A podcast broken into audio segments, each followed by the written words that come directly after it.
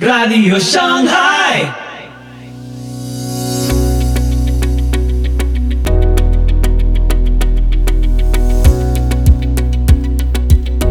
Muy buenos días, muy buenas tardes, muy buenas noches y muy bienvenidos a Radio Shanghai. Soy Pipo Biglione y este es el episodio 230 de la sexta temporada. Hoy, la perseverancia de los santos con el profesor Néstor Díaz.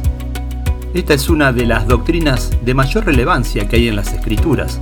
No solo es el punto de una tendencia particular, sino el firme testimonio que la palabra de Dios presenta. A menudo, ridiculizada con el mote de salvo siempre salvo, nos presenta la manera equilibrada para comprender el binomio soberanía-libertad. Te invito a escuchar este episodio atentamente. Cuando se va a desarrollar un estudio sobre la soteriología o doctrina de la salvación, uno de los temas que comúnmente sale a relucir es el de su seguridad. Es decir, cuán seguro es el proceso salvífico o cuán seguro podemos estar nosotros de que hemos sido salvos. Este concepto también recibe el nombre técnicamente correcto de perseverancia de los santos y la perseverancia de los santos se convierte en uno de los puntos espinosos al tratar un tópico tan esencial como ese, porque nos enfrenta con una de las interrogantes máximas que generalmente la gente se hace al tratar este tópico. Esa cuestionante es la de si la salvación se pierde o no se pierde. Obviamente quien se hace esta pregunta de por sí ya está iniciando con un pie falso puesto que la pregunta correcta nunca puede ser si la salvación se pierde o no se pierde. Esa concepción es tan insulsa como la de acusar a aquellos que defienden la perseverancia de los santos de creer en la doctrina o de afiliarse a la doctrina de los salvos siempre salvos. Quien entiende un poco de historia eclesiástica y de historia del dogma sabrá que el concepto salvo siempre salvo es peyorativo y fue asignado directamente por aquellos que rechazaban esa doctrina, puesto que no la comprendían del todo.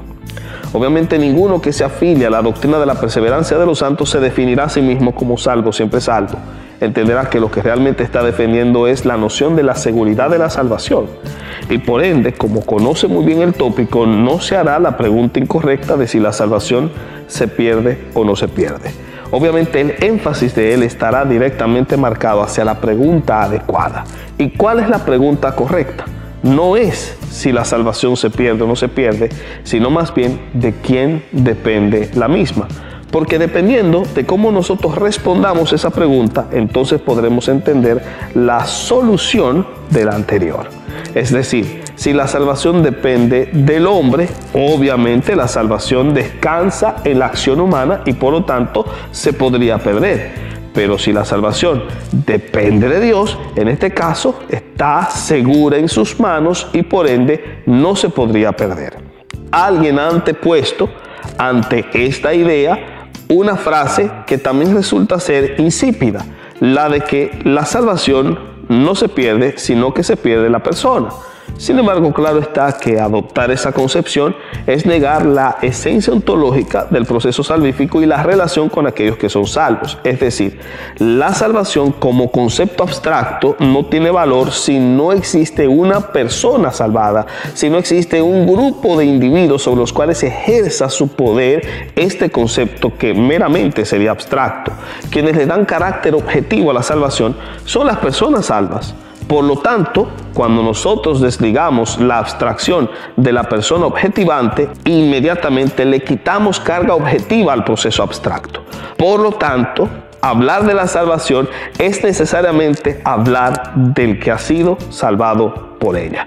Decir que la salvación no se pierde, pero sí la persona es inmediatamente mostrar una ignorancia bestial en torno a lo que tiene que ver con la relación ontológica entre concepto y conceptuante. Dicho esto, en este caso, entonces nosotros deberíamos hacernos la pregunta de si la salvación depende de Dios o depende del hombre. Existe una tercera posibilidad y es de que dependa de ambos. Sin embargo, asumir que depende de ambos conlleva también una problemática marcada ¿Cuál es la problemática? Que nos lleva al principio de no contradicción violentado de una forma ilógica. Una cosa no puede ser y no ser al mismo tiempo. Por lo tanto, una cosa no puede depender de uno y al mismo tiempo depender del otro, porque la dependencia de uno negaría la participación del otro. Si la salvación depende de Dios, inmediatamente esta idea de que dependa de Dios niega por motu propio la participación del ser humano, porque si participa el ser humano en el proceso, se oblitera la participación divina. Y hacer que se oblitere la participación divina para dar acción efectiva al actuar del hombre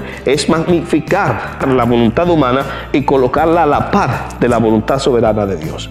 De ahí que, ante una visión sinergista, como la que propone esta tercera posibilidad, y que es la que vemos en el pensamiento de Erasmo de Rotterdam, Lutero les responda diciendo, Erasmo, tu Dios es demasiado humano. Es un Dios que debe pedir permiso a la voluntad humana para poder ejercer en el proceso salvífico. Obviamente quien crea eso está negando no solamente el carácter sagrado de las escrituras, sino también está degradando la imagen de Dios.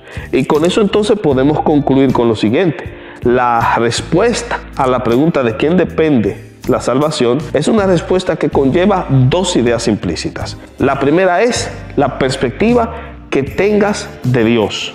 La segunda tiene que ver con la perspectiva que tengas del proceso mismo de la salvación. En este caso, si la salvación depende de Dios, entonces tu visión del Ser Supremo será la de un Dios soberano si entiendes que la salvación depende del hombre, tu perspectiva de Dios será mucho más moderada, negarás en este caso o reducirás la soberanía divina y magnificarás la voluntad del hombre hasta llevarla al punto de considerarla en cierto sentido omnímoda. Asimismo, tu perspectiva de la salvación se va a ver reflejada en la manera como respondas esa pregunta. Porque si entiendes que la salvación depende de Dios, entonces entiendes que la salvación es segura. Mientras que si entiendes que depende del hombre, la salvación será insegura. Independientemente de cuáles de las dos opciones, porque la tercera es inviable, tomes, entonces podrás evaluar la manera como ves a Dios y cómo ves el proceso mismo. Soy Néstor Díaz y espero que este pequeño video te ayude para comprender un poco más sobre tan espinoso tema como es el de la perseverancia de los santos. Y así llegamos al final del programa de hoy. Recordá que podés seguirnos en Facebook e Instagram, dejanos tus comentarios y si te gusta, compartilo. Los invitamos, Dios mediante, a escuchar nuestro próximo episodio y que Dios los bendiga.